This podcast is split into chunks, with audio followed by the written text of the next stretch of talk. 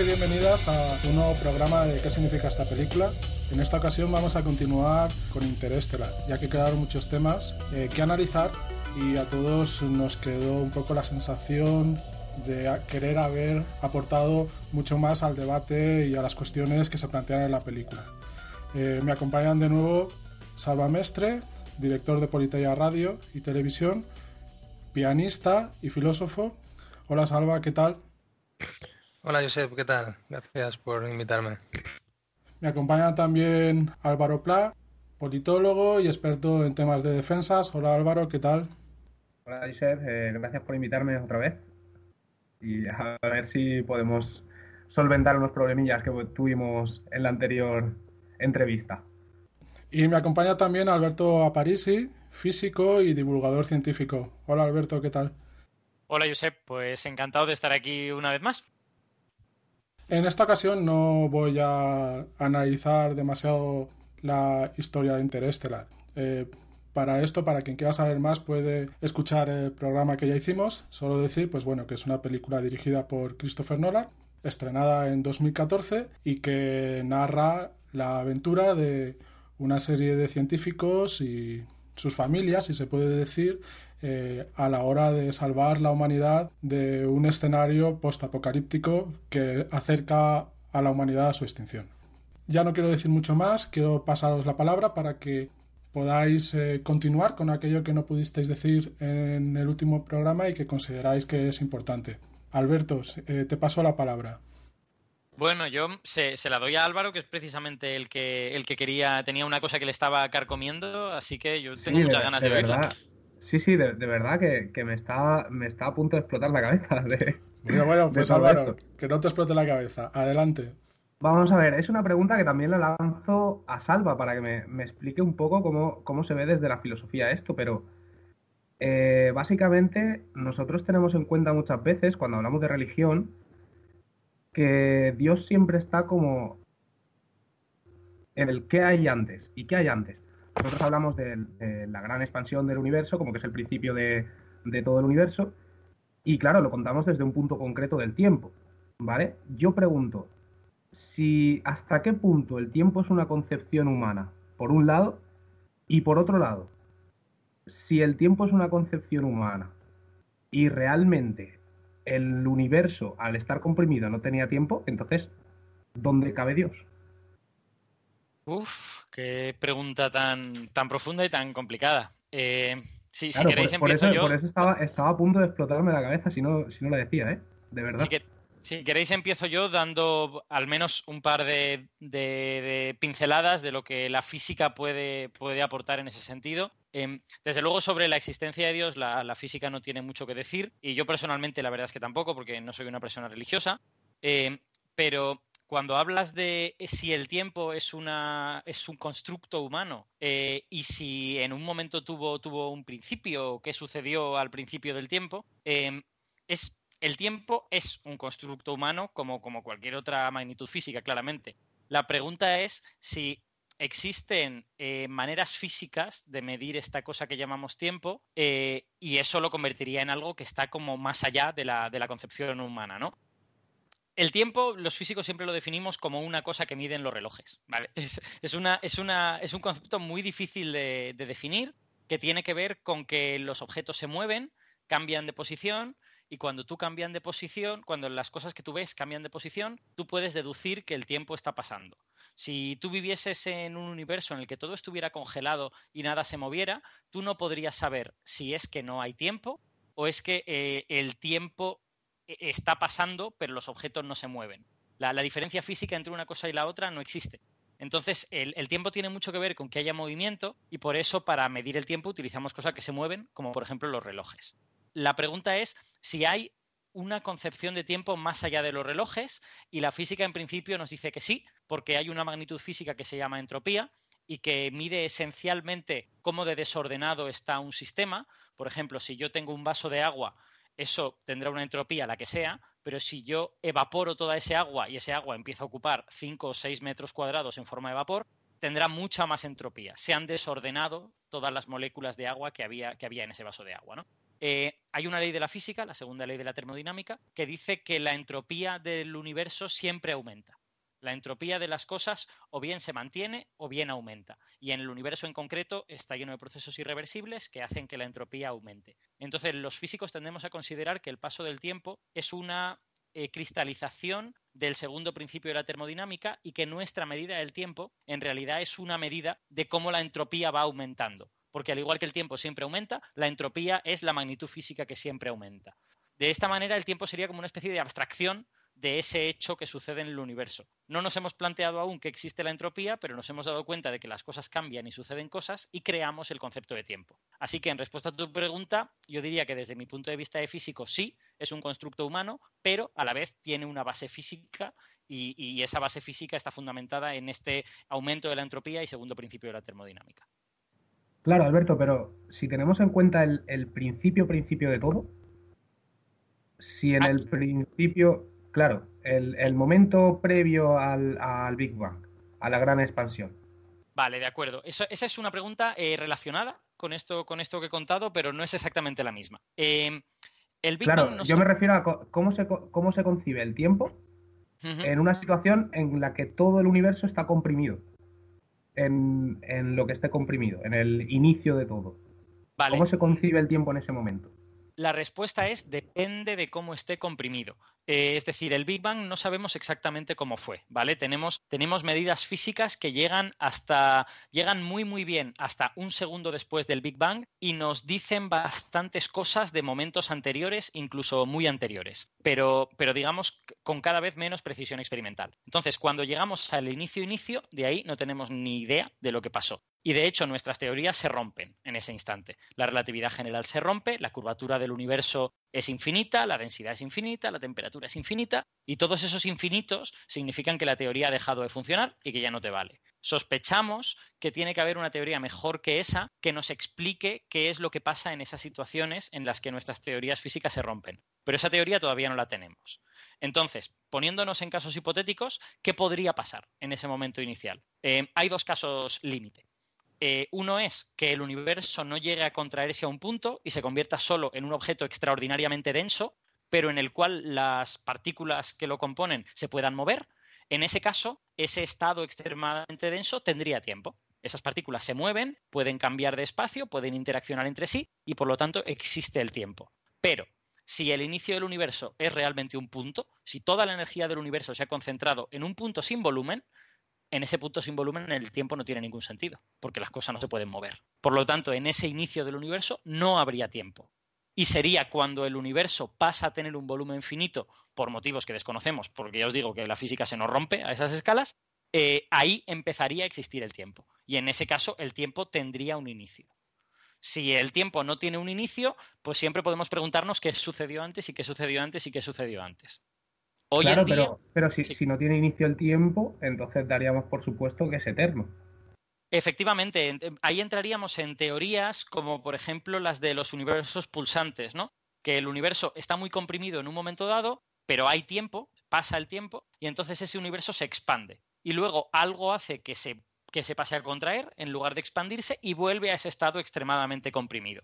Esas son teorías a día de hoy eh, desfavorecidas. No parece que haya mucha eh, evidencia experimental de, que esas teorías puedan ser correctas. Pero eh, como tenemos tan poca evidencia experimental de esas épocas, podrían, son todavía posibles. Entonces, tienes esas dos posibilidades. Si el universo se contrae hasta un punto en el que nada se puede mover, el tiempo desaparece y por lo tanto se empieza ahí. Si no, pues entonces el tiempo sigue hacia el pasado y hay un pasado en el que suceden cosas que tus teorías de la física no te están diciendo lo que son, porque ya te digo que se han roto un ratito antes. Claro.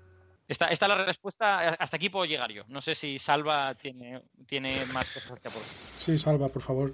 Mm, sí.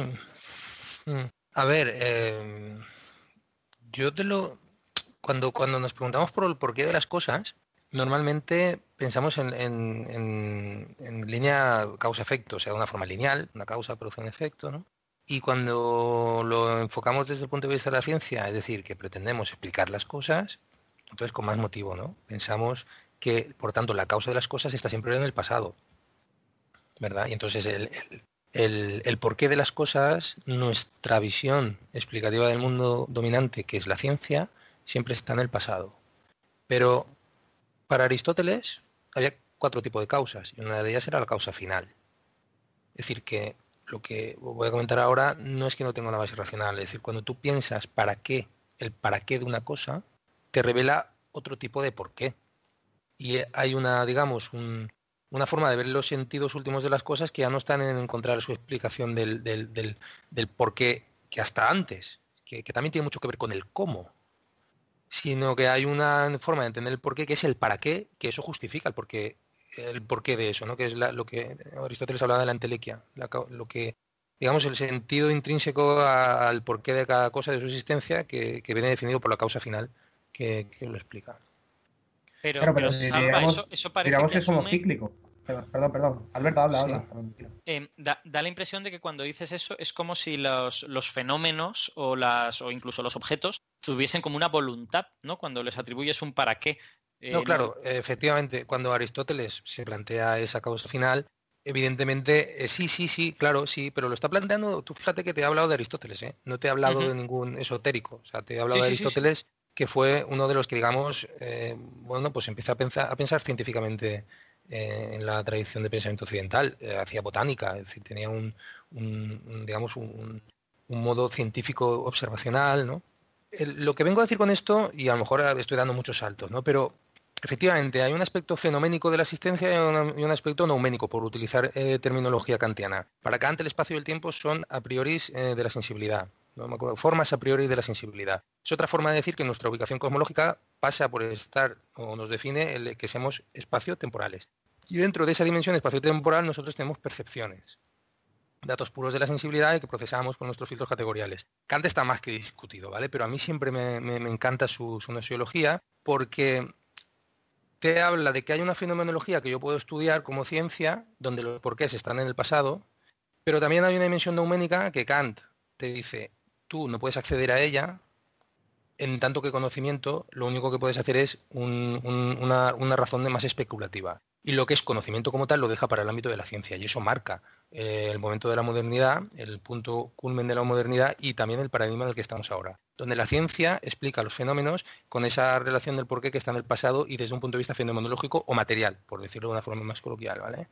Pero luego hay otra dimensión que estaba hablando antes de la entropía, Alberto, la entropía efectivamente yo entiendo que es una tendencia global del, cosmos, ¿no? Pero dentro de ese momento global del cosmos hay unos puntos concretos que son sumideros de energía también o, tienen un input y un output que son los seres vivos, ¿no? Donde entiendo que la entropía al menos se, paraliza durante un tiempo y hay un equilibrio. ¿Esto es correcto, Alberto? Eh, los, organismos biológicos son, digamos, tienen, es un sistema dinámico como si fuera el, desagüe, ¿no? el torbellino del desagüe del agua, donde tú tienes un entrar y un salir de energía, pero tienes ahí una cierta estabilidad. En, realidad no, los seres vivos somos productores de entropía netos. Eh, nosotros consumimos cosas que están ordenadas, como por ejemplo cuando nos comemos un filete, y luego las convertimos en dióxido de carbono, en desechos que tiramos por ahí y las, las digamos que las expulsamos de manera mucho más desordenada. Claro, porque tienes un Sí. a, cambio, parte de eso lo convertimos en nuestro cuerpo y lo reordenamos de nuevo pero los biólogos que se hacen el cálculo eh, dicen que realmente producimos entropía. Sí, sí, claro, sí, eso está claro. O sea, porque tú eres un sistema dentro de un, de un macro, eres un microsistema dentro de un macrosistema, pero tú ahí tienes un sistema que, digamos, se mantiene estable durante un determinado tiempo, que al final acaba muriendo, pero ahí mantienes una cierta estabilidad. Es lo único que, digamos, va contra la entropía, ya no que la revierta, pero sí que, digamos, hay algunos puntos en el espacio-tiempo que efectivamente son productores de entropía, pero que en sí mismos, si nos queremos entender como entidad, y a mí lo del, lo del remolino del agua me parece fantástico, porque es algo que está en completo dinamismo, pero al mismo tiempo parece que tiene una cierta entidad, y parece que los sistemas vivos somos un poco eso. Entonces, ahí, y por relacionarlo con Interestelar, no nos olvidemos de que estamos hablando, por relacionarlo con Interestelar, hay un elemento ahí de vida que, digamos, eh, pugna por escapar al movimiento entrópico, y en la medida en que Kant nos hablaría de que eso es neuménico, quedaría fuera, o digamos, del, tanto dentro del paradigma eh, de la modernidad y en el momento en el que estamos ahora, quedaría fuera de la capacidad explicativa de la ciencia. Porque la ciencia, la ciencia sería capaz de explicar esos porqués que están en el pasado y que caen dentro del orden fenoménico. Pero aquello que caería dentro del orden neuménico y que tiene algún tipo de relación con la vida, en el sentido de que la vida tiene unos procesos eh, ya psíquicos, mentales, donde la ciencia ya tiene mucho más problemas, cierto que hay una ciencia psiquiátrica, bueno, que el, grado de ciencia que tiene eso, pues bueno, el grado de ciencia que tiene la medicina, pues bueno, algo tiene, por supuesto, pero no como el de la física. No hay ciencias más duras y hay ciencias menos duras. Entonces ahí hay una dimensión que donde la ciencia tiene, tiene problemas. Para, pues, precisamente tú no puedes establecer ciencias duras eh, sobre, sobre procesos mentales o procesos psíquicos. No puedes tener la misma precisión que la física y muchísimo menos que la matemática. Esa es la aspiración de la ciencia. Otra cosa es que se llega a cumplir o no se llega a cumplir. Y en la medida en que la ciencia no puede, no puede llegar a esos niveles, tienes una dimensión que además se cifra en términos de, de cuerpos biológicos que albergan la vida, y ahí tienes, digamos, una, no sé si hay quien habla de que son epifenómenos, es epifenoménico de la mente o no lo es, si es una esencia del alma que el, fantasma en la máquina de, Descartes, y ahí es donde tú tienes todo el espacio posible para narrar las cosas en términos de amor. Que tú puedes ponerte muy prosaico y decir, eso es porque la ciencia todavía no lo puede explicar. Pues bueno, vale, puede ser esa hipótesis, no te la puedo, no te puedo decir que no porque no te puedo demostrar que no. Ahora bien, tú tampoco me puedes demostrar que eso no responda a un alma, porque hay un Dios creador que nos ha metido en almas y estamos en como, como la visión de Descartes del fantasma dentro de la máquina, tampoco puedes demostrar que no. Entonces, en la medida que tú no puedes demostrar una cosa ni otra, porque quizá la ciencia a lo mejor no ha llegado todavía, pues bueno, entonces mm, das pie a que pueda haber explicaciones, y yo entiendo que detrás de Interstellar Light y que a lo largo de toda la humanidad ha habido, donde ese narrar la potencia del amor como que mueve montañas queda fuera de la capacidad analítica de la ciencia en términos de explicación de, causalidad. Y por eso en Interestelar, cuando vemos la varilla del reloj adelante y atrás, sabemos que nos está rompiendo todas las leyes de la física, tal como al menos hasta ese momento somos capaces de entender. Y sin embargo, hay algo que nos dice, hay algo que nos llega ahí, y es la relación de amor entre el padre y la hija, que además está motivada por un para qué, es decir, una, una teleología, que es el de la salvación de la humanidad. Y eso se transmite a través del amor de padre a hija, el amor filial. Y, esto es importante en Interestelar. Por eso habíamos hablado de la relación entre ciencia y amor en la primera película y a lo mejor aquí la estamos contextualizando muchísimo más. Y, esto, de, lo del para qué, de, decir que tú el para qué lo piensas como que la causa incluso está en el futuro, cuando te pones así. Es decir, cuando tú piensas el, el porqué de las cosas en, una clave de entelequia aristotélica, tú estás pensando que las causas están en el futuro. Por tanto, la causa de que el padre vaya al, espacio, se meta en el agujero negro y contacte con su, hija a través de la biblioteca, de los libros y juegue con, con el reloj y tal, la causa de eso es salvar a la humanidad movido por el amor. Y eso está en el futuro. En base, evidentemente, a una experiencia psíquica como sería el amor, que digamos sería temporal. Es decir, que no estaría marcada, no estaría sometida en el sentido de que no estaría sometida a la causalidad de los fenómenos, sometidos a ese proceso de entropía. a, mí, esto que estás... Dejarme ah, continuar un momento a partir de aquí, por favor. Lo digo para retornar un poco a la película. Eh, y me parece que las cuestiones estas del para qué y por qué son fundamentales. Eh, Alberto, luego puedes continuar, obviamente, rebatiendo o, completando las observaciones de Salva, pero si es posible, también me gustaría eh, reconducir un poco el programa, si es posible, a la cuestión del por qué y para qué, porque yo creo que sí que define el mundo donde acontece Interestelar.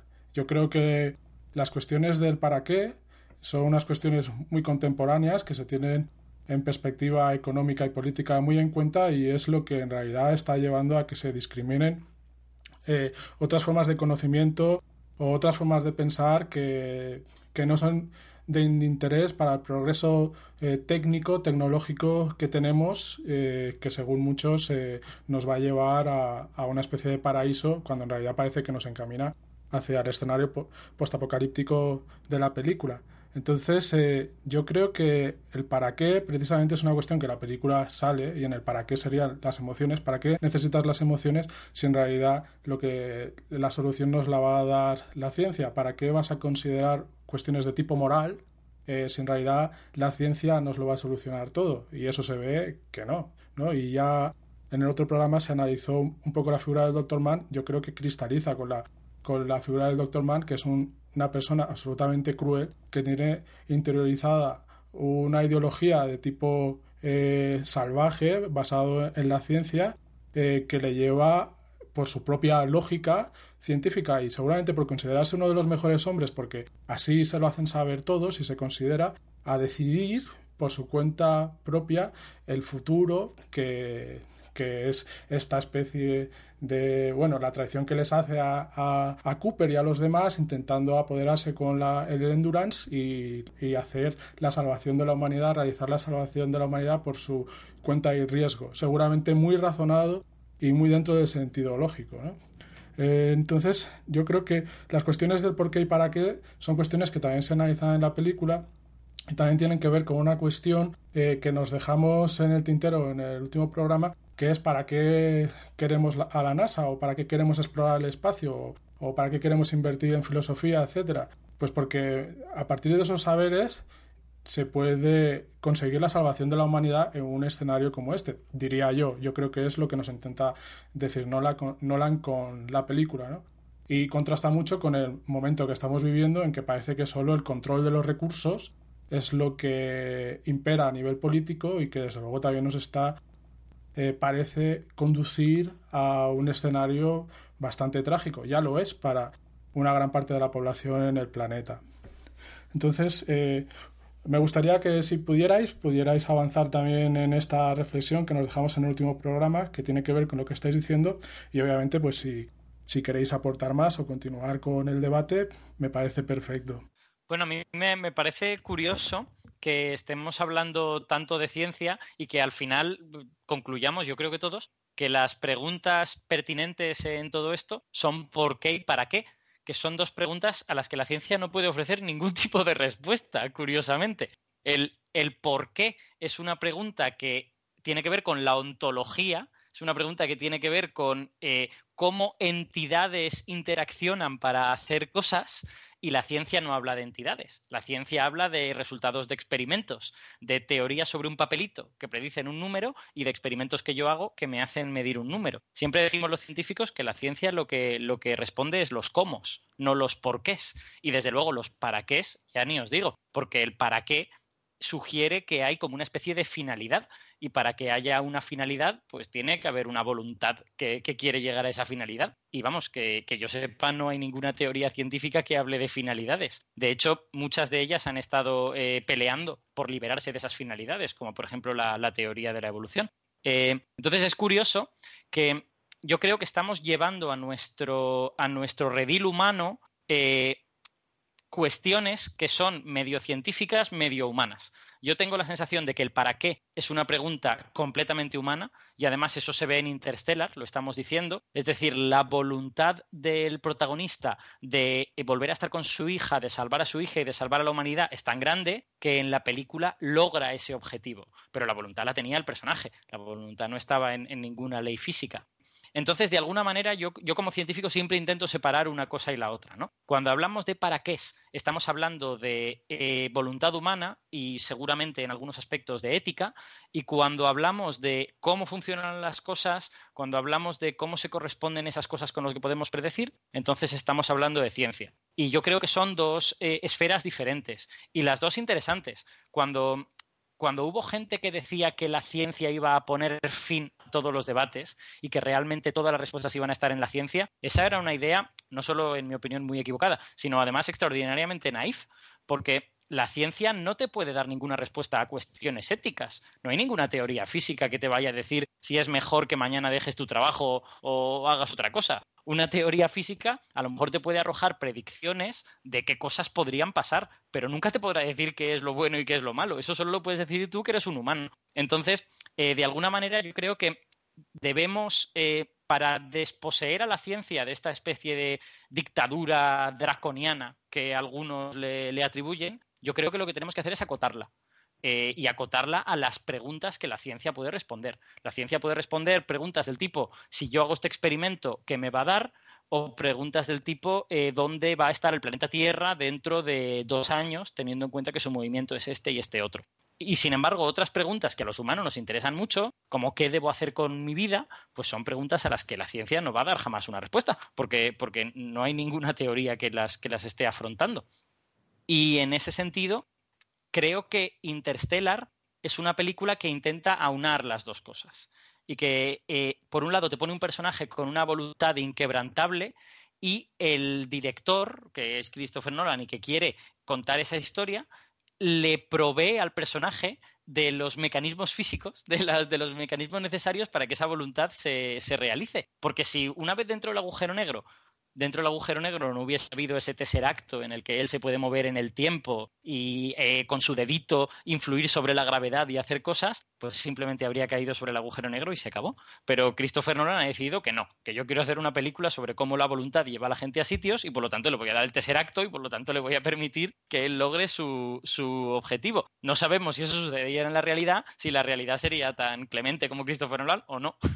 Muchas gracias, Alberto. Salva, ¿quieres continuar? Sí, me parece súper interesante lo que acaba de decir Alberto. Totalmente, eh, efectivamente, la ciencia piensa más en el cómo que en el por qué. Yo tenía un profesor de, biología que decía eso. Me acuerdo de alguien me preguntaba, ¿y por qué? Y te cortaba, decía, a mí no me preguntes por qué. A ver, pregúntame cómo. Y a lo mejor ahí empezamos a hablar, porque yo del por qué no tengo ni idea. Eso pregúntaselo a los filósofos, nos decía, ¿no?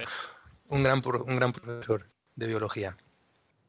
Muy interesante porque estás precisamente diciendo que todo lo que no puedes explicar mm, más allá de los cómo forma parte de la voluntad. Estamos hablando del orden humano, claro, de la vida humana. Y precisamente la, supera, es decir, este Interestelar es una, una historia de héroe en la medida, y además muy pasada de rosca en el buen sentido, es decir, muy llevada a límites, precisamente porque tienes un héroe cuya voluntad le lleva a superar límites brutales, tío. Es decir, hasta cruzar un puto agujero negro. es decir, cuando Jorge va a, matar al dragón, pues supera muchos, muchos, o sea, supera muchos límites, pero es que los, los, que supera Cooper son inmensos, flipar, o sea, es una flipada esa, esa odisea, ¿verdad? O sea, es como Ulises multiplicado por, por, por cuatro al cubo, ¿verdad? Y nada, quería recalcar eso, que me ha parecido que, que Alberto ha, ha metido ahí unas problemáticas muy chulas. Luego, el tema de, lo de la NASA, la inversión de dinero en la, investigación espacial y tal, por supuesto, o sea, absolutamente. El, problema ahí es un problema político. Es decir, yo en el otro programa no quise decir que la investigación espacial no tuviera sentido y que, y que porque hay muchas otras prioridades. No, no, no significa que no tenga que destinarse dinero a eso. lo que, la crítica era, ¿por qué se destinó dinero a eso y no se destinó dinero a acabar con eh, los problemas de injusticia social? Evidentemente es un problema de orden político, lo cual no anula la necesidad ni la importancia de invertir en investigación, no solo científica, sino artística, cultural, etcétera, ¿no? Con lo cual son dos cosas distintas. Y lo que yo venía a decir en, el comentario de la última película es que era paradójico donde un escenario, o sea, la película te plantea un escenario donde esa inversión en aeroespacial, que muchísima gente podía criticar como, como inútil desde la ignorancia, de repente se te imponía como la única inversión que de hecho tenía sentido para la humanidad porque era la única ventana de esperanza, de esperanza posible, ¿no? Y nada más. Álvaro. Yo, hay una, sí, eh, hay una cosa que, que, hablando todo lo que estáis hablando de, del por qué y para qué, de que no son cuestiones que responde la ciencia, creo que tiene mucho que ver, y aquí voy a, voy a lanzar una cosa que estuvimos hablando en el programa de Starship Troopers, y es como en Starship Troopers, por ejemplo, eh, se habla de, de cómo los científicos llevaron al mundo al borde del caos y que los veteranos tuvieron que tomar el poder, etcétera. Pero aquí es una cuestión.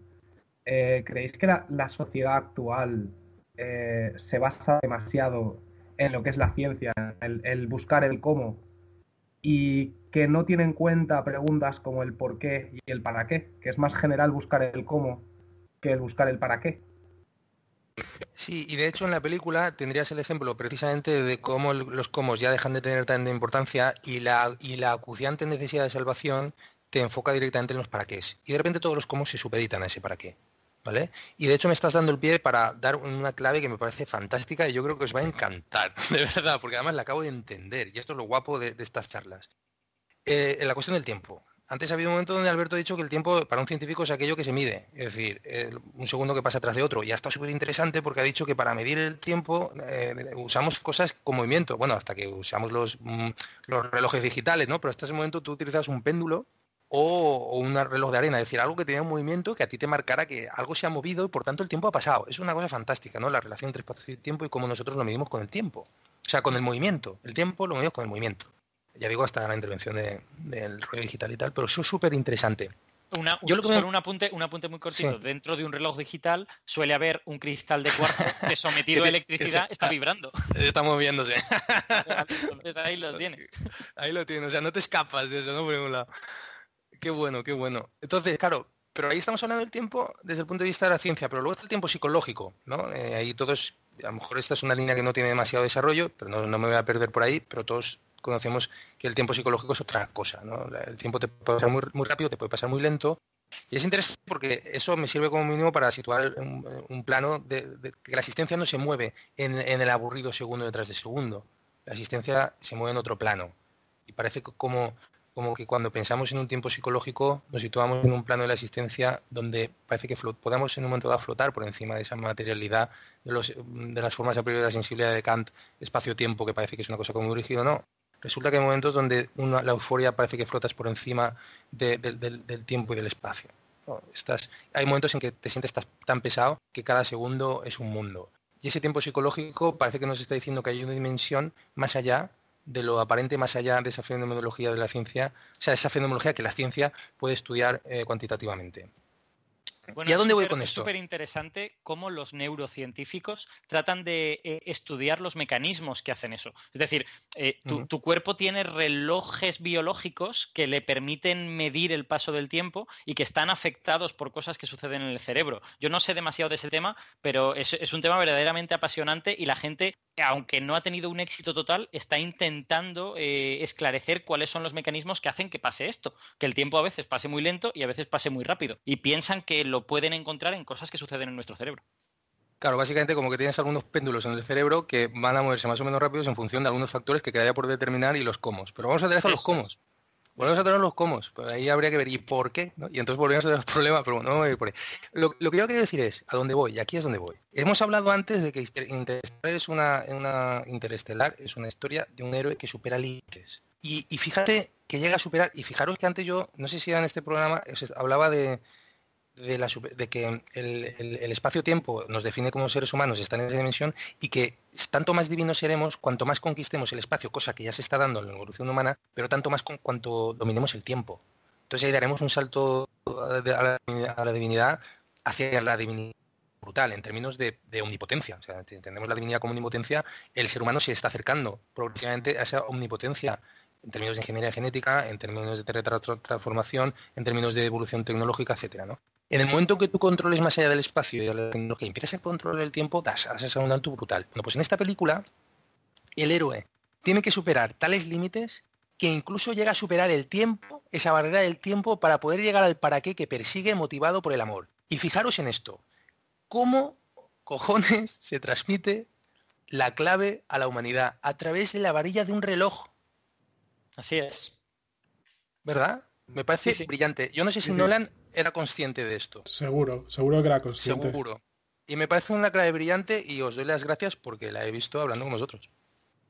Yo estoy, yo estoy totalmente de acuerdo de que él lo tenía en mente, ¿no? y Vamos, eh, a, mí me, a mí también me parece súper brillante la manera en que lo hace, porque podría hacerlo con el espacio, ¿eh? O sea, podría, podría haberle dado el código tirando libros. Y sin embargo, sí, como, como, le pasó la, como le pasó las coordenadas de, la NASA en base a las líneas de arena. O sea, puede ser cualquier otra cosa. Mm. Eso es. Y sin embargo, decidí hacerlo con el tiempo. Yo voy, yo voy a soltar una cosa que se me ha ocurrido ahora escuchándote a ti. Me parece también que es interesante. Yo a veces la pienso. En esta victoria sobre el tiempo siempre la pensamos en términos de que nosotros como individuos logremos vencer al tiempo. Pero esta victoria sobre el tiempo no existe de alguna manera cuando no nos vemos como individuos, sino como una tradición cultural o incluso una tradición genética, si queréis, si queréis verlo de esta manera. O sea, la, la victoria definitiva contra el tiempo no será precisamente conseguir que tradición intelectual se perpetúe mucho tiempo, aunque vaya pasando por individuos diferentes a lo largo de ese tiempo? Ah, si me lo permites. Disculpa, Álvaro. Eh, disculpa, completando la cuestión del reloj, eh, yo creo que esa es una de las sutilezas que suele tener Nolan en todas las películas, que siempre son esas pequeñas cosas de las que no puedes acabar de tirar y que yo creo que por eso lo hacen un gran director. Y luego, con respecto a lo que estáis hablando ahora de, de trascender y dominar el tiempo, disculpa Álvaro que te haya cortado, pero yo creo que a lo mejor... No, no, no pasa nada, no pasa nada, te preocupes. Hace precisamente una analogía con la propia figura de Cooper en base a lo que estabas diciendo Alberto y también apoyado lo que estás diciendo Salva. Y es que él es una persona que está culturizada en la ciencia, es bastante arrogante eh, en todos sus postulados científicos, pero al mismo tiempo es una persona bastante emocional. Lo que pasa que las, las emociones están en segundo plano, cuando tiene que tomar, eh, bueno, cuando, cuando no tienen que ver con él, porque, porque a, la, a la otra protagonista, la que dice que hay que seguir a labor, la corta eh, con postulados científicos, pero luego cuando tiene que ser él el que tiene que ir a la Tierra como sea, es por cuestiones que no son científicas, sino emocionales, porque está claro que si va él por su cuenta de riesgo a la Tierra, así simplemente, pues lo único que va a hacer es acompañar a la muerte al resto de terrícolas. Pero él sí que tiene ese pensamiento científico que solo lo supera cuando entra en el tercer acto y demuestra de alguna manera que él tiene que romper con toda esa tradición que lo ha culturizado en la ciencia y que no le deja ver más allá. Y yo creo que eso sirve un poco como analogía para demostrar lo difícil que es trascender a tu propia cultura para ver eh, más allá. Y en conexión con lo que has dicho, Alberto, pues sí, estamos basados eh, seguramente en una cultura científica, en una tradición que no nos permite eh, con facilidad trascender y en este caso solo trasciende en la película porque llega al tercer acto y ahí es cuando de forma visual él puede contemplar algo que creía que eran fantasmas que en las que no creía y además es cuando dice es el amor lo que me va a guiar ¿no? que eso ya es como bueno queda como muy kitsch pero en realidad está súper justificado en la película. Álvaro disculpa que te he cortado. Aporta apórtanos no simplemente era una cuestión que vi, es que no recuerdo qué película fue, o a lo mejor, no, no, recuerdo exactamente qué película fue, o qué libro fue, pero fue una frase que, que, me dejó marcado un poco y que básicamente lo que decía es una cosa que decía Alberto, que la humanidad, para poder, como ser mejor, por así decirlo, para poder perpetuarse en, en el tiempo, por así decirlo, eh, debe trascender el individuo. Y era una frase que decían en la película que a mí me marcó mucho y creo que con todo lo que estamos hablando sí que tenéis toda la razón en todo lo que estáis diciendo, estoy totalmente de acuerdo. Por eso estoy intentando mantenerme callado porque estoy aprendiendo más de lo que, lo que creo estoy aportando. Pero sí que hay una cuestión que es, eso, la, humanidad que debe trascender al, al individuo. Eso creo que podría ser incluso la propia base para una, ya desde, desde el ámbito de, la política, yo es que soy mucho más pragmático en, las cuestiones, eh, puede ser una base, incluso con, propia base científica, para la creación de una nueva ideología que no esté basada en las ideologías del siglo XX. Es decir, eh, el hecho de que solo vamos a poder mejorar, solo vamos a poder avanzar si comenzamos a comprender que la, mejor forma de hacerlo es eh, comprendiendo la humanidad en conjunto, comprendiendo la humanidad como una comunidad, no como un individuo suelto que hace un acto en un, en un momento concreto, como, sino toda la humanidad como un grupo. No sé si lo idea, pero por todo lo que me estáis diciendo lo entiendo mucho de esa manera y lo entiendo como incluso una construcción de una nueva ideología que no tiene nada que ver con las anteriores, o por lo menos que no le encuentro tanta relación con las anteriores porque está basado en unos principios totalmente diferentes. Yo creo, yo creo que esa es una idea muy interesante, pero eh, tiene también, digamos, peligros, ¿no? Es decir, eh, en el, si, si abrazamos la idea de que la humanidad debe trascender a los individuos y lo convertimos en una ideología política, corremos el peligro de empezar a hacer leyes que impidan que los individuos hagan las cosas que quieren hacer, porque no, es que es por el bien de la humanidad entera. Y entonces sí, claro, pero tenemos en cuenta que, cualquier sistema que podamos crear, cualquier ideología, va a tener, como, como se decía, la, la típica división entre el modelo puro o el modelo perfecto y un modelo imperfecto que supone todos los vicios que plantea el modelo. En este sentido, el vicio que plantea el modelo, evidentemente, es un vicio que deja de lado al individuo.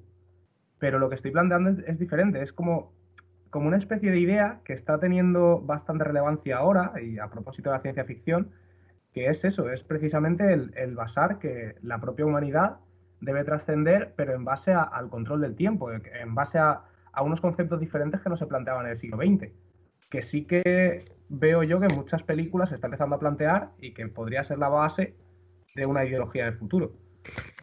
A ver, ahí, hay una problemática enorme, enorme, enorme, enorme. Hay una, en la tradición occidental hay una progresiva individualización de la conciencia. Es decir, em, y esto puede, puede ilustrarse en, cómo concibían la libertad los antiguos y cómo la conciben los, modernos. Hay un libro de Benjamin Constant que habla de esto. es decir, los, los, antiguos entienden la libertad en el espacio público y tienen una sensación, una identidad más comunitaria, y el moderno entiende la libertad en un ámbito privado, es decir, la capacidad de quedarse en un ámbito privado y lo público que se mm, deriva en unos términos de representación que externalizan esa responsabilidad política. Para el antiguo eso sería el idiota, de, ¿no? y para el moderno ese es el espacio de libertad. ¿Por qué? Porque en la modernidad hay una progresiva individualización. Y esto Hegel incluso te habla de la evolución, del espíritu a lo largo de la historia, donde cada vez más se va individualizando hasta la razón perfecta, que además él curiosamente cifra en la mitad del siglo XIX Alemania, que es donde él vive. Cada vez tú, qué casualidad. Pero bueno, ese es otro tema, la crítica al sistema hegeliano no es lo que vamos a hacer ahora. Pero y eso además aboca a todo ese proceso de individualismo e incluso eh, probablemente es la base antropológica del sistema neoliberal actual. ¿Qué vengo a decir con esto? Que cuando tú ahora de repente me planteas una posibilidad de, un paradigma general que sea más comunitario que individual, de facto va a lo mejor en contra de la línea de la nuestra civilización, lo cual no significa que sea superior, ¿eh? Digo que es la que tenemos, y que cuando tú estás pensándola como una alternativa es precisamente porque es una alternativa a la tendencia que, tú estás, que estamos experimentando. Ahora mismo los grandes dilemas que tenemos a nivel profundo, a nivel de civilización, es cómo congeniar ese... ese eh, tener unos fregados ahora muy heavy, pero lo voy a relacionar con la película que se vais a ver.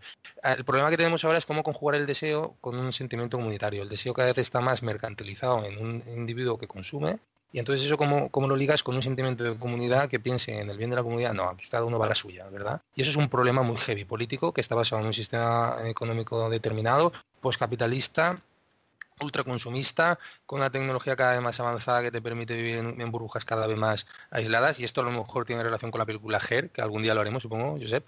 Por supuesto. Y, sí, y Vale, entonces, claro, cuando tú me planteas eso, lo que me estás planteando es como alternativa a aquello que vives, pero eso ya se ha vivido. Es decir, hay sociedades donde la comunidad está por encima del individuo, los chinos, por ejemplo. Eso tradicionalmente ha sido así.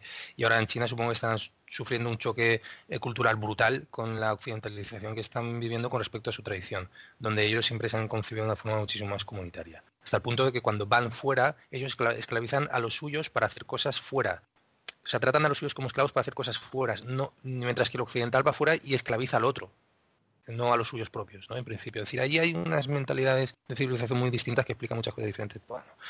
Y además ahí hay quien te diría, es que tú me estás planteando un comunismo frente al sistema de libertades eh, occidentales que Fukuyama estableció como el fin de la historia. Ahí hay mucho bacalao que decir. Pero para relacionarlo con la película, tenemos el momento del individuo que se, y en esto Nolan ha sido atacado por Sisek en más de una ocasión, si no recuerdo mal, como un director muy neoliberal. Es decir, que siempre eh, pone Cosmos en sus películas donde, el donde vamos, está reflejada esa antropología del individuo libre autónomo que se mueve por su propio impulso y donde el sentimiento comunitario está un poco en otro lado.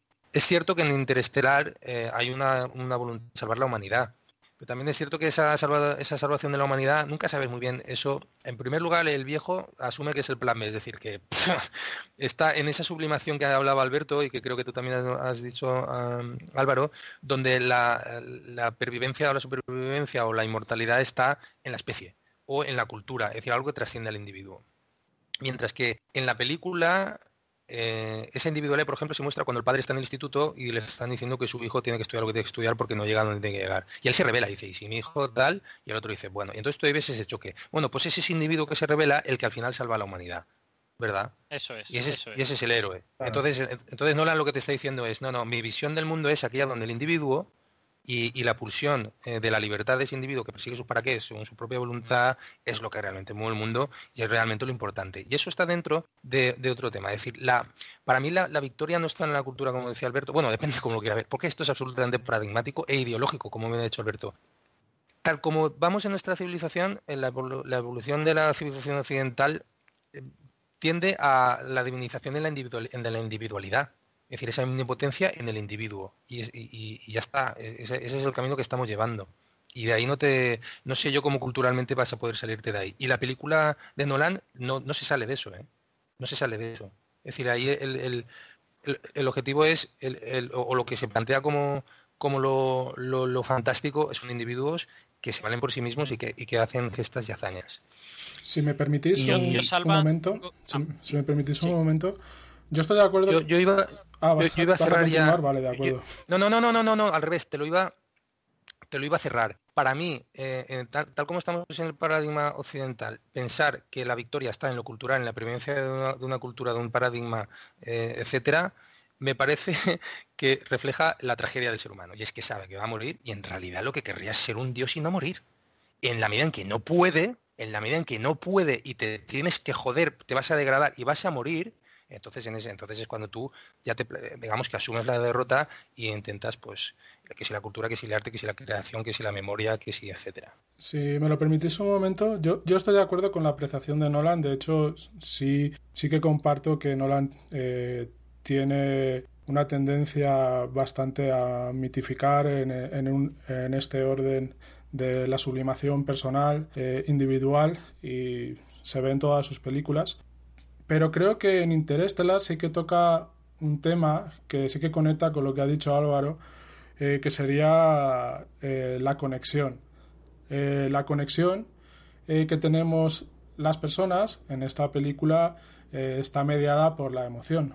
Pero la conexión es una característica biológica eh, que si lees estudios sociológicos, por ejemplo, de Christakis y Fowler, están, eh, justificarían, por ejemplo, el comportamiento gregario de los humanos. La cuestión es que cuando llegó aquí el neoliberalismo se potenciaron una serie de autores, como por ejemplo Dawkins con el gen egoísta, que yo no sé si habéis leído el libro, pero yo me lo he leído y es pura literatura. Y sin embargo se ha tomado como la piedra filosofal para, eh, por la que justificar eh, la economía neoliberal. Y en ese libro lo que viene a decir es que somos fundamentalmente egoístas. Punto. Y eso, en las visiones que hay en estos momentos, por ejemplo con Tomasello, en sus experimentos, pues se demuestra que no solo somos egoístas, también somos altruistas y que, y que también eh, estamos condicionados para colaborar. Y esto está hecho con experimentos con bebés que no han tenido culturización todavía. ¿no? Eh, puede ser discutible no, pero no quiero tampoco basarme eh, mucho en esta argumentación. Lo que me parece más interesante es el tema de la conexión, porque la conexión no elimina la individualidad. La conexión es aquello que hace que yo me conecte con otros individuos. Una analogía, si me lo permitís, sería, pues, por ejemplo, un cerebro, donde las neuronas son autónomas pero están en conexión con otras y se influyen mutuamente. Eso también hay que tenerlo en cuenta. No podemos ser nunca individuos objetivamente aislados. Eso es imposible. Estamos sometidos siempre a influencias y en vez de rechazarlo como hace el capitalismo, deberíamos abrazarlo como un componente más dentro de la humanidad. Somos personas conectadas con nuestra individualidad, individualidad que inevitablemente nos influimos unas a otras. De hecho, también hay estudios antropológicos que dicen que las primeras poblaciones humanas se agrupaban en poblaciones de 20, 30 individuos, no, lo tengo muy claro, igual me estoy equivocando en esto, y que su adaptación era tal a vivir en grupo que cualquiera que no pudiera adaptarse a ese grupo podía morir. Esto lo que viene a decir es que la conexión también es algo que está presente en la evolución de, la humanidad eh, y que está en relación con lo que estaba explicando Álvaro. O sea, nosotros hemos escogido una ideología que contempla solo una característica, el individualismo y el egoísmo. Pero el humano tiene un espectro mucho más amplio, que es la conexión. Y en la película la conexión se da a través del tiempo, a través de la emoción, lo cual es impresionante. Y a mí hay una, una cuestión que me gusta mucho, que es cuando la doctora Brandt dice que, claro, ¿por qué amamos a una persona que se ha muerto? Eso no tiene justificación científica ni biológica ninguna. Ya se ha muerto, pues vamos a aprovechar nuestros sentimientos y emociones para cosas que están realmente adaptadas a nuestro entorno, que desde luego no es sufrir por alguien que ya no está. Sin embargo, seguimos contactados eh, a nivel emocional con una persona que está muerta.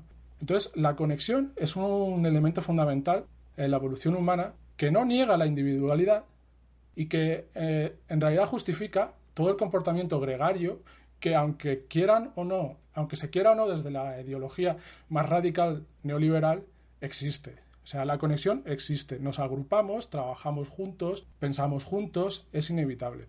Nada, y quería apuntar eso porque en la película quizás esto sí que está muy de pasada, pero en cierto modo sí que está y también es una de las cuestiones que en estos momentos pues están en el candelero de, los, de las investigaciones sociológicas que ponen en crisis el pensamiento capitalista y cómo se está construyendo nuestra sociedad. Alberto. Has tocado, has, tocado un tema... Ay, perdón Álvaro, eh, habla. No, nada, era un apunte. De hecho, eh, el comportamiento de, de Cooper cuando se lanza el agujero negro es individual o busca de verdad O sea, ¿entiende de verdad que la humanidad y los logros de la humanidad trascienden al individuo? ¿Sabéis lo que quiero decir? Sí, sí, sí. Cuando Cooper se está sacrificando, ¿realmente se está sacrificando como individuo? ¿O es porque ha comprendido de verdad que lo que él puede hacer puede trascender porque otro humano va a coger el relevo? En mi opinión son las dos cosas, pero vamos a dejar a Alberto que continúe y bueno, que responda también a tu pregunta, obviamente, porque es totalmente pertinente.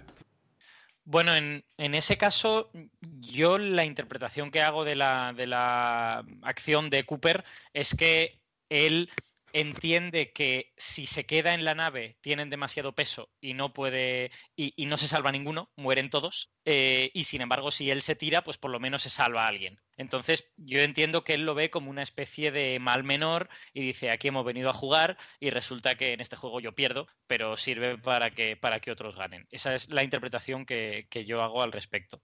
Pero sobre lo que ha dicho Josep, has, has eh, tocado un tema que es súper interesante, que es el de eh, las teorías evolucionistas, la selección natural y cómo hay gente que, en mi opinión, las pervierte. Eh, utilizándolas como justificación de teorías económicas y sociológicas en donde la selección natural pues tiene una aplicabilidad limitada probablemente. Pero como teorías evolucionistas es súper interesante porque efectivamente hay mucha discusión en la, en la comunidad sobre dónde actúa la selección natural.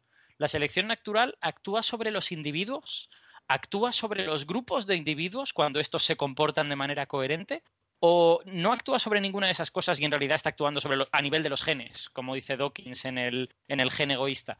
Y eh, esa es una cuestión que todavía no está, no está bien establecida, pero la gente con la que yo hablo en general me dicen que la respuesta es depende que miras en ciertas, en ciertas circunstancias y la selección natural está actuando sobre los genes, miras en otras y está actuando sobre individuos y es posible que en otras esté actuando sobre grupos, aunque eso es extraordinariamente polémico y hay gente en las últimas décadas en biología que negaba completamente que la selección natural actuase sobre grupos. Hoy en día yo ya he visto varios artículos en Nature que defienden que la selección natural actúa sobre grupos y hubo uno en arañas hace, hace un par de años o tres que me pareció súper interesante. Eh, o sea que da la impresión de que la selección natural actúa de una manera muy compleja y a veces actúa sobre individuos y a veces no. Y cuando alguien coge la selección natural y dice, no, no, esto se circunscribe a individuos para eh, apoyar sus tesis personales acerca de cómo debe ser la economía o la sociedad, pues esa persona lo que está haciendo es, primero, ignorar la evidencia y, segundo, manipular las teorías científicas para justificar lo que ellos quieren.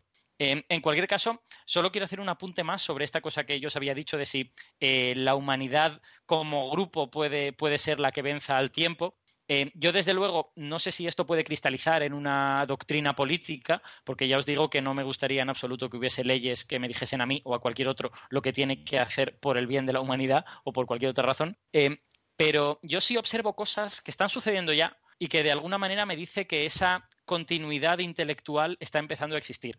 Por ejemplo, eh, yo he leído papers de Einstein. Yo no he conocido a Einstein y, Einstein murió hace, hace casi 60 años, ¿vale? Pero yo he leído papers de Einstein y de alguna manera he sentido que Einstein me estaba enseñando cosas a mí personalmente. He leído papers de Bohr y ha sido exactamente así. He leído, pues yo qué sé, obras de Shakespeare y he sentido que me estaba transmitiendo cosas a mí. Entonces, eh, me pregunto si de alguna manera, utilizando estas, estos medios de comunicación que viven más que un humano. No diré que trascienden el tiempo, porque los libros también, también se pudren y desaparecen, pero viven más que un humano. Podemos establecer comunicaciones unidireccionales con humanos que están en el futuro y que de alguna manera les estamos influyendo sin saberlo. Es decir, imaginaos que este podcast eh, sobrevive cientos de años y lo escucha alguien dentro de 200 años y le hace reflexionar sobre algo interesante y cambia una parte de su vida. Eso no es un tipo de comunicación, no es un tipo de pervivencia de alguna manera. Y a mí, a mí me parecen ideas interesantes, aunque ya os digo que no las tengo muy, muy vertebradas en mi cabeza, pero, pero me parecen cosas interesantes sobre las que pensar. Pues hay, una cuestión que sí que me gustaría puntualizar también, eh, con otra puntualización cortita, y es que muchas veces eh, tenemos en cuenta siempre la, teoría de la, eh, de la, selección natural, de Darwin, etcétera, sobre todo por Richard Dawkins, como ha dicho Josep, pero he de decir que, hay teorías alternativas. La, la, mujer de Carl Sagan, por ejemplo, la teoría que tiene ella, lo que pasa es que es con bacterias pero tiene una teoría diferente, que es la, la endosimbiosis serial. Así es. Y que, claro, y realmente lo que, lo que está hablando no es de una competición, sino de que cuando se produce competición hay avance, pero cuando se produce colaboración hay avance, hay salto evolutivo. Es más, no es, no es ya una teoría que se oponga al darwinismo. El, la no, no, no, lo complementa, o sea, lo, complementa, pero es, una forma de verlo diferente. Pero es, complementa al darwinismo, pero es otra forma de verlo.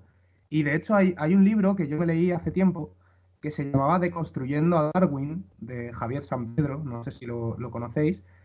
Y ese libro precisamente, eh, una de las cosas que decía es que sí, eh, Darwin, sí, claro, eso es, es irrefutable.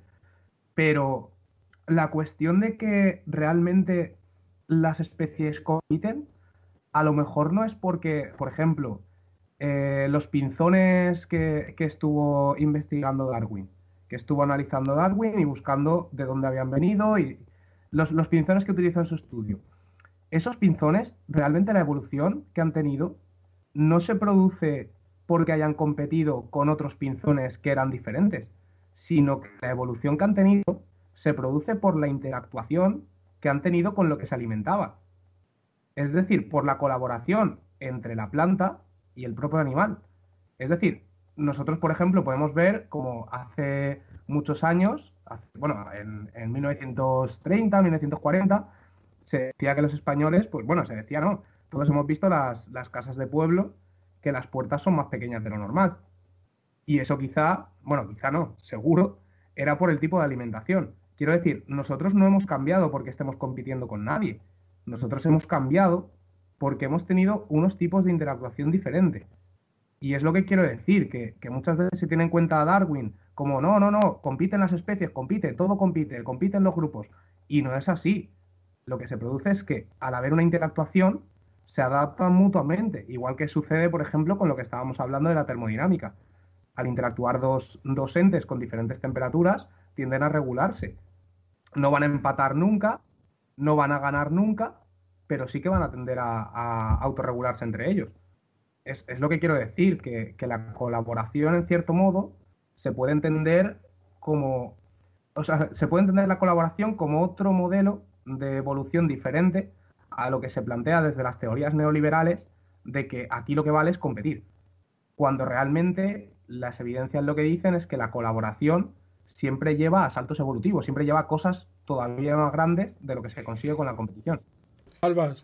Yo pienso que la, yo pienso que la evidencia nos eh, perdona, doy un, apunte muy cortito. Yo pienso que en este sentido de, cómo se mueve la evolución y tal, eh, la evidencia está cada vez apoyando más la idea de que la evolución es un fenómeno ultra complejo y que cuando lo queremos reducir a una sola idea o un solo mecanismo, fallamos, porque vemos que en otros momentos han estado en acción otros mecanismos y al final solo cuando tengamos el mosaico completo de todos los mecanismos que producen la evolución, estaremos empezando a entender el cuadro, ¿no? y el cuadro es más complejo de lo que a veces pensábamos. A ver, eh, si me dejáis. Sí, por supuesto, Salva. Vale. A ver, eh, en primer lugar, efectivamente, ha habido un momento que si habéis dicho que si Darwin era irrefutable, yo no soy un experto tampoco en la cuestión, pero Darwin explicativamente es muy potente, pero predictivamente no lo es. En la medida que tú, esa teoría no te sirve en absoluto para predecir cómo va a, evolucionar la adaptación de los individuos, de las especies, entonces, ¿hasta qué punto la explicación es siempre un ex post facto? Eso es un problema. pero, eso es una, cuestión porque te faltan factores, que es lo que decía Alberto. Sí, bueno, vale, si pero no tienes todos los factores, sí que puedes. Pero no los tienes. O sea, el día que los tengas. Exacto. El día, que los tengas. Alberto, claro. El día, que, el día que los tengas hipotéticamente, entonces podrás predecir. Y lo, y lo que está diciendo Alberto es que la complejidad es mucho mayor de la que se podía haber imaginado hasta este momento. Eh, los defensores de la, de la teoría de la evolución de Darwin estaban, digamos, y queriendo defender la veracidad de esa teoría cuando se está demostrando, es lo que yo quería entender de Alberto, que la complejidad es muchísimo mayor. Salva, eh, una cosa, tengo en mis manos ahora mismo un eh, artículo del 21 de febrero de este año de Nature Ecology and Evolution que se llama Predicting Evolution. vale, entonces ya se están atreviendo a predecir. En sistemas muy limitados y eh, con, las condiciones de, entorno muy controladas, dicen que es, posible hacer cierto tipo de predicción, no una predicción completa. ¿vale? está muy incipiente, muy de laboratorio y muy Total, pero totalmente. Están hablando, por ejemplo, de líneas celulares, evolución de tumores eh, e in vitro y cosas de este tipo, pero no, no cosas muy complejas. Claro. O sea, imagínate lo lejos que en realidad estaba Darwin, ¿no? De poder, de poder eh, pretender que su teoría tuviera una capacidad predictiva. Total. Vale. Eh, entonces, a mí, a mí Dawkins, dicho sea de paso, me cae muy mal.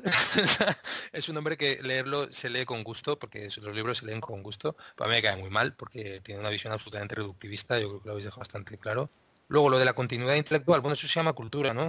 Está pasando desde el principio de los tiempos y yo creo que eso es evidente. Y un espaldarazo a eso fue la, la imprenta de Gutenberg. Así es. Así es.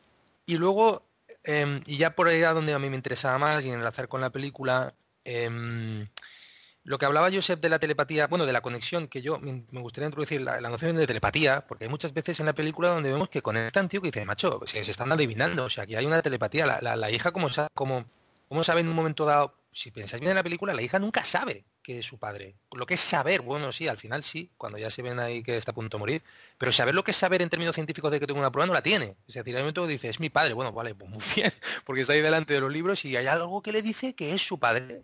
Pues vale, y nos, lo, y nos lo comemos doblado, ¿eh? es decir, nos lo creemos perfectamente que eso haya podido pasar. Y eso, bueno, tiene sus problemas. Es cierto que todos tenemos experiencia de que pues en un momento dado te ha llegado a la cabeza la corazonada, el no sé qué, que hay gente que dice que tiene telepatía, hay experimentos incluso de desarrollar la telepatía, eso de que una carta del otro la divina, eh, o desarrollos experimentales en tiempo de guerra para desarrollar espías, en fin, todo eso. Hay cierta base empírica para decir que eso puede pasar. Pero bueno, en la película te lo sueltan así, tú te la comes con patatas y ya está. O sea, igual que la hija en un momento dado dice este es mi padre, en un momento dado, el, o sea que el fantasma es mi padre, en un momento dado el padre cuando está en el agujero dice, no, somos nosotros mismos los de la, los de la quinta dimensión, pues muy bien, o sea, por ciencia infusa, ¿no? Esa conexión, por enlazar un poco con lo que decía Josep y todo lo que hemos estado hablando del individuo y de la comunidad, es una cosa curiosa que precisamente entiendo yo que lo que es el sentimiento de amor que nosotros entendemos como tal, tanto más intenso cuanto los individuos están más individualizados en la medida en que estamos más, más individualizados, ese sentimiento o experiencia psíquica de la necesidad del otro o del aprecio del otro es tanto más intenso. Y a lo mejor se podría ilustrar con, yo qué sé, las formas de vida, las formas de vida más, más, más, más comunales, eh, como ahora no me sale los, eh, de, colmena, ¿vale? Es decir, los, las cucarachas, las hormigas, no tienen, no tienen un, un sentimiento de amor. Sin embargo, están absolutamente compenetrados, es decir, tienen una conexión brutal. Ahora bien, el sentimiento de amor, pues no lo sé.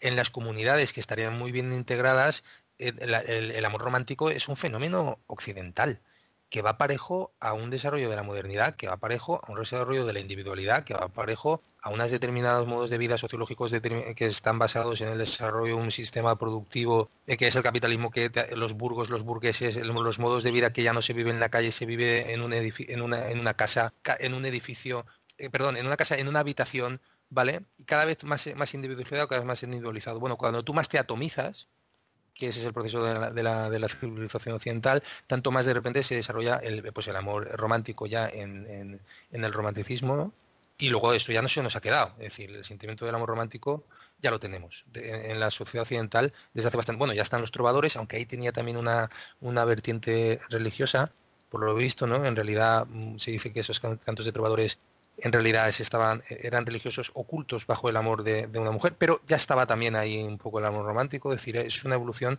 de nuestra civilización. Es tanto más intenso cuanto más individualizados somos los individuos. Y eso se ve en la película. Y esto casa con lo que hemos dicho de que en Nolan siempre hay una visión del individuo neoliberal, muy individualizado, eh, capaz de, con su voluntad, ir más allá de los límites. ¿no? Y era un poco lo que quería decir de cómo el amor, y es por lo que, lo que decía Josep, el hecho de que mm, estés conectado quiero decir, el hecho de que seas un individuo no significa que no puedas estar conectado. El hecho de que tengas esa, esa, esa individualidad no significa que tengas que ser asocial. No, para nada. Lo que pasa es que se experimenta de otro modo y se experimenta a través de una mayor intensidad del sentimiento amoroso. Y eso en la película se muestra a saco. Es decir, uno se pregunta si realmente el padre quiere salvar a la hija, o sea, a la humanidad o simplemente a la hija. Porque el amor por la hija es tan fuerte, recordar cómo está experimentando al principio cuando está en, el agujero negro viendo las habitaciones en los diversos momentos espaciotemporales, su, su, su intensidad emocional es tan, tan, tan grande que te llegas a preguntar si realmente le importa una mierda salvar a la humanidad y lo único que le importa es salvar a su hija, ¿no? Y ahí también hay, hay bueno, eh, podrías hacer una interpretación a lo mejor más reductivista, de así como el gen se quiere salvar a sí mismo o, perpetuar a sí mismo, eh, el padre quiere perpetuar su prole a su, propia hija. Bueno, pues eso igual te lo podría comprar, ¿no? Y ahí hasta qué punto es por la humanidad y por la hija no se sabe. Pero también es cierto que, que, él es capaz de renunciar a su propia individualidad en pos de un bien mayor, que es cuando renuncia a sí mismo a tirarse al agujero negro donde supuestamente puede morir. ¿No? Entonces ahí hay muchas cosas que están interrelacionadas. Pero la intensidad de las experiencias y de las emociones yo creo que va directamente relacionada a la individualidad de los individuos, o sea, aunque seamos redundantes. Y nada más, si queréis, ya podemos ir cerrando. Sí, eh, un apunte respecto a... Estoy totalmente de acuerdo, Alberto, con lo que has comentado de que las cuestiones de evolución son mucho más complejas y yo creo que eso viene precisamente a confirmar que, que las teorías evolutivas que solo se fijan en un rasgo del comportamiento humano, pues desde luego están llamadas a ser equivocadas. Y a esto quería completar porque sí que hay estudios eh, que prueban de alguna manera la evolución de los grupos la adaptación de los grupos y la verdad es que resultan bastante irrefutables y son estudios antiguos. Lucas Cavalli Esforza, Marcus Feldman, eh, ¿cómo se llama este otro? David Hull, hicieron estudios, unos estudios bastante interesantes eh, que cristalizaban en un libro, La transmisión cultural y la evolución, un enfoque cuantitativo, en que venían a definir eh, cómo los grupos humanos evolucionaban en torno a la limitación que supone la lengua. O sea, un rasgo cultural que hace que las poblaciones humanas evolucionen de distinta manera. Y eso es algo que se puede apreciar pues en las poblaciones eh, que han evolucionado en torno a la lengua inglesa, a, la, lengua, a las lenguas hispánicas, etc. A lo mejor en cuestiones culturales muy puntuales, pero sí que definen unos territorios en los que la cultura ha servido como un límite eh, geográfico, por decirlo de alguna manera, un límite cultural que ha hecho que las poblaciones en esos territorios evolucionen eh, pues asociadas a sus propios individuos y grupos. La verdad es que esta, esta argumentación resulta bastante curiosa porque eh, si lo pones en perspectiva histórica, pues los grupos humanos seguramente durante millones de años han estado agrupándose en torno a diferentes formas de cultura y de pensamiento y eso les ha hecho eh, evolucionar de, determinadas maneras. Y puesto el enfoque en, la historia reciente, pues la guerra en sí es un artificio, por decirlo de alguna manera, de la humanidad en la que unas poblaciones someten a otras por la fuerza y al final acaban adaptando a las poblaciones a las culturas eh, predominantes, ¿no? Algo que ahora mismo estamos viendo con Estados Unidos y con su cultura y, y esta obsesión que tiene por llevar su idea particular de la democracia a todos, ¿no? Entonces ahí yo creo que hay un aspecto interesante. Y luego, eh, como último, ya concluyo y ya paso eh, la palabra para que hagáis las reflexiones finales. Eh, la conexión es verdad que se puede entender a través del amor, pero también se puede entender como un condicionamiento adaptativo para las especies gregarias, que además está presente en los mamíferos. Los humanos somos una especie que ha sido llamada a, vivir en grupos, pero hay otras especies que no conectan en absoluto, reptiles, etcétera. Bueno, pero hay especies específicas que viven totalmente aisladas y que no han desarrollado, eh, no desarrollan conexión más a lo mejor cuando nacen sus crías. Algunas ni eso, ¿no? Y por cierto son especies que por lo general no son las más inteligentes, quizás a excepción de, de los pulpos, ¿no? Pero en las especies gregarias donde se observan comportamientos con cierta inteligencia y, donde los humanos son el paradigma, la conexión se plantea a nivel antropológico, y esto también lo hablan Christakis y Fowler en su famoso libro Conectados, pues eh, la conexión puede haber sido también esa espoleta eh, que hubiera estado antes del desarrollo, por ejemplo, del lenguaje. Hubiera estado antes de las prácticas eh, de cortejo eh, mejor dicho, de las prácticas estas que llevan a que los grupos se vuelvan más afines entre sí, los individuos, perdón. Es que no me sale la palabra. Pero bueno, eh, esas prácticas que hacen que haya cohesión en el grupo podrían estar justificadas por la conexión. A la conexión entendida como un aspecto necesario para adaptarse a los grupos y sobrevivir. Que luego el amor puede ser una sublimación de, ese, eh, de ese aspecto de la conexión. Entonces, yo creo que Nolan en absoluto piensa en eso. Yo estoy totalmente de acuerdo contigo, Salva, en que su visión es neoliberal. Lo que pasa que a lo mejor sin darse cuenta ha tocado un tema que sí que es muy actual y muy candente y que desde luego eh, empieza a contar con una base científica bastante interesante. Y con eso concluyo. Paso la palabra. Eh, si queréis lo hacemos por orden. Si quieres, Álvaro, puedes ir concluyendo. Yo voy a concluir con una de las frases que Carl Sagan decía en, en la serie Cosmos, y es que él decía que biológicamente estábamos unidos todos los humanos, químicamente estábamos unidos todos los, todos los animales y todas las plantas de la Tierra, y atómicamente estamos unidos con todo el universo. Es, es como decía Josep antes, es difícil pensar que el individuo es algo aislado. Y solamente eso, como la, conclusión de la película ya es que la, verdad es que con el anterior programa ya, ya la dejé clara. Ahora con todo el debate que hemos tenido, yo creo que lo más interesante que podría recalcar, es lo que acabo de decir, que estamos todos unidos. Muchas gracias Álvaro. Eh, Alberto, si quieres eh, lanzar tu última reflexión. Pues, pues nada, que fijaos qué, película tan compleja y tan interesante hemos estado analizando. Nos hemos podido ir desde relatividad general en agujeros negros hasta qué sucede con la evolución de los grupos, eh, cuál es el papel de la voluntad dentro de esto y si eso tiene algún tipo de, eh, directriz política o económica, ¿no? Así que me, me parece que hemos tocado temas que son muy interesantes, que algunos están más explícitamente y otros están más, eh, más sutilmente en, Interstellar y creo que vale mucho la pena verla para que cada uno se haga una idea de cuál es la relevancia de estas cosas dentro de la historia y para que le sugieran lo que le tiene que sugerir ¿no? y, que, y que cada uno se haga su idea al respecto. Muchas gracias Alberto. Salva, te toca concluir. Nada, una película fantástica que, que es muy buena porque toca temas fundamentales de, del ser humano simplemente, es decir, eh, vuelve a narrar temas eh, perennes, muy, muy bien narrados, actualizados en un lenguaje cinematográfico fantástico. La ciencia ficción es un escenario fantástico para tratar los temas fundamentales del ser humano, eso pasa en la literatura de ciencia ficción también, y cuando se lleva a cine, pues adopta una dimensión fantástica. El tema del amor, siempre acabamos ahí, porque es que alrededor del amor, entendido de una forma expandida, hay tanto que decir, ¿verdad?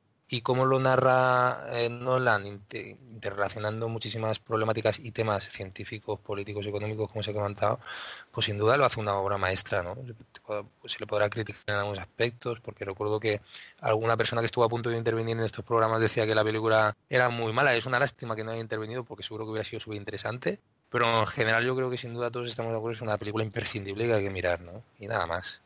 Sí, creo que Andrés, que era el invitado, creo que porque lo conozco, sé que él en realidad no le gusta mucho Nolan precisamente por todas estas críticas que hicimos a la narración en el programa anterior.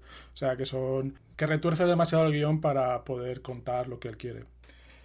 Pues muchas gracias a todos eh, y bueno, ha sido un placer enorme. Otra vez he aprendido un montón con todos vosotros. Espero no espero haber estado por lo menos a un cuarto de altura, lo que se ha dicho. Y en fin, eh, Álvaro, muchas gracias por colaborar nuevamente.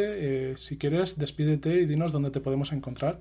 Pues muchas gracias a todos porque he aprendido muchísimo con este programa. O sea, lo voy a escuchar ahora mismo cuando acabe, lo voy a escuchar otra vez, en el momento lo subáis. Pero me podéis encontrar en Twitter, eh, arroba alplaer, a-L-P-L-A-H-E-R.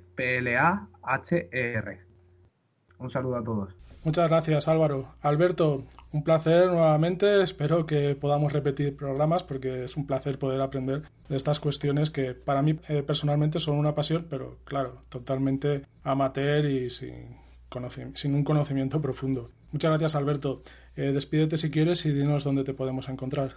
Pues muchas gracias, Josep, por, por eh, permitirme participar otra vez. La verdad es que ha sido súper interesante. Creo que somos gente con visiones muy diferentes y, complementarias de todas estas cosas.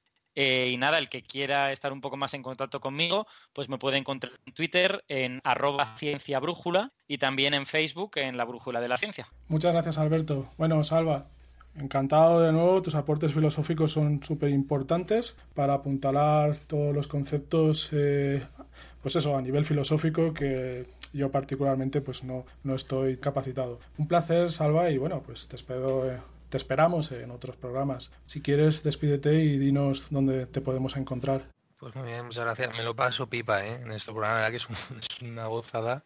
Y nada, encontrarme en Facebook, eh, Salva Mestre o Salvador Mestre, y por ahí estamos. Pues muchas gracias a todos. Eh, yo soy Josep San Martín y me podéis encontrar en Vertiente Crítica, que es el blog donde se publicará este podcast. Eh, también en, en Politeia Radio, si no me equivoco. Y nada, hasta otra y muchas gracias. Hasta luego.